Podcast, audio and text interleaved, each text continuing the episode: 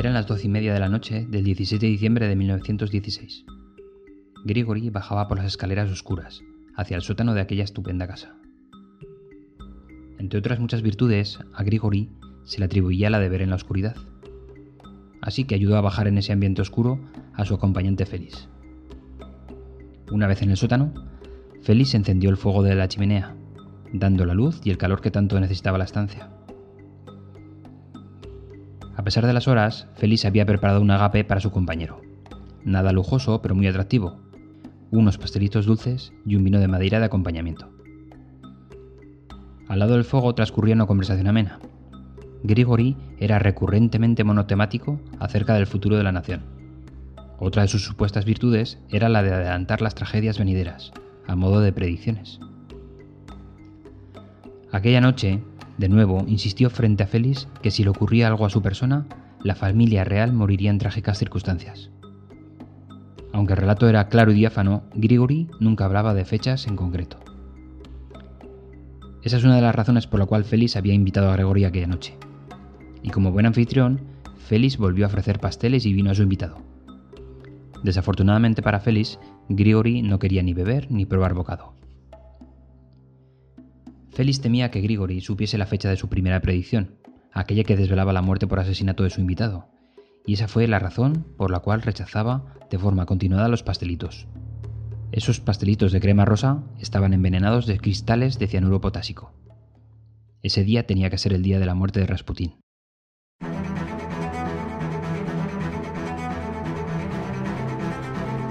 Iniciamos un miniciclo de cuatro capítulos para definir las dimensiones de las presentaciones más o menos algo de traslación de las cuatro dimensiones del mundo real, pero a nuestro campo. Y la primera de ellas es la ubicación temporal de la presentación, la definición de la fecha, día y hora, porque en muchas ocasiones somos capaces de definir a nuestra conveniencia cada una de ellas, y si podemos, lo utilizaremos.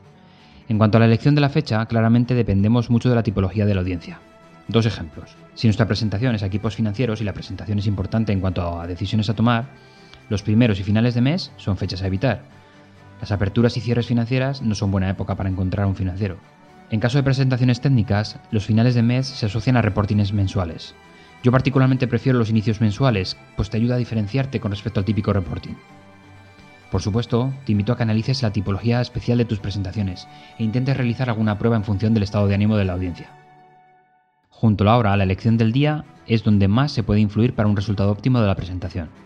De nuevo, y bajo mi particular experiencia, la regla general es si necesitas una respuesta rápida donde el plan de acción es urgente, lunes y martes es la mejor elección.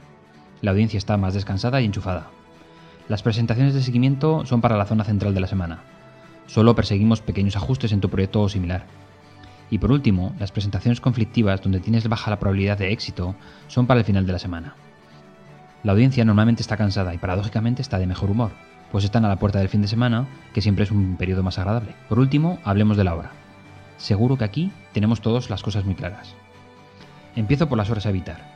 La primera es justo después de la comida. La audiencia se duerme o le cuesta mucho conectar con la presentación.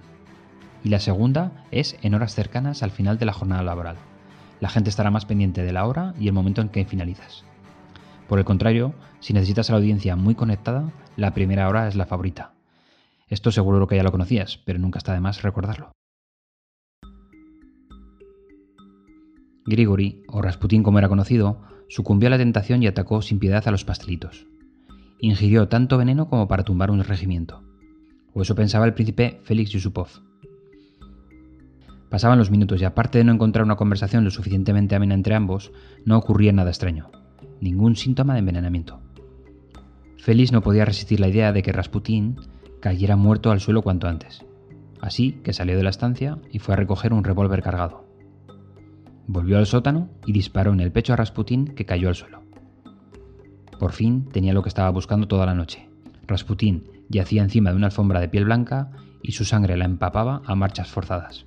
Félix abandonó el cadáver y marchó a informar a sus cómplices, situados en las estancias superiores. En sus memorias, Félix se refirió que al poco tiempo sintió unas ganas irrefrenables de volver a ver el cadáver. Regresaron todos junto al lugar del crimen.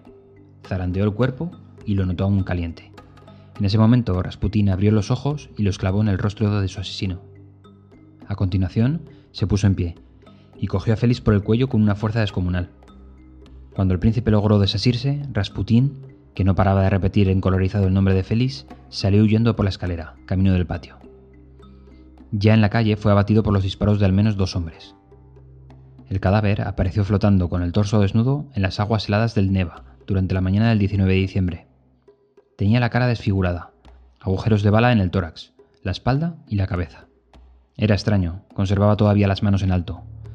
Según informaron los médicos encargados de la autopsia, Rasputín aún estaba vivo y trataba de romper sus ataduras cuando fue arrojado por sus asesinos a un agujero practicado en el hielo, bajo el puente del Gran Petrovsky.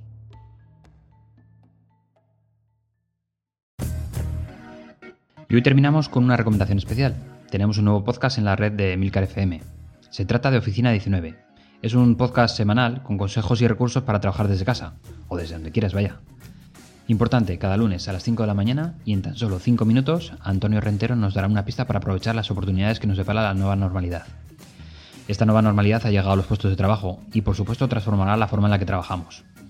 Por supuesto puedes encontrar Oficina 19 en cualquier aplicación de podcast y en Emilcar FM barra Oficina 19.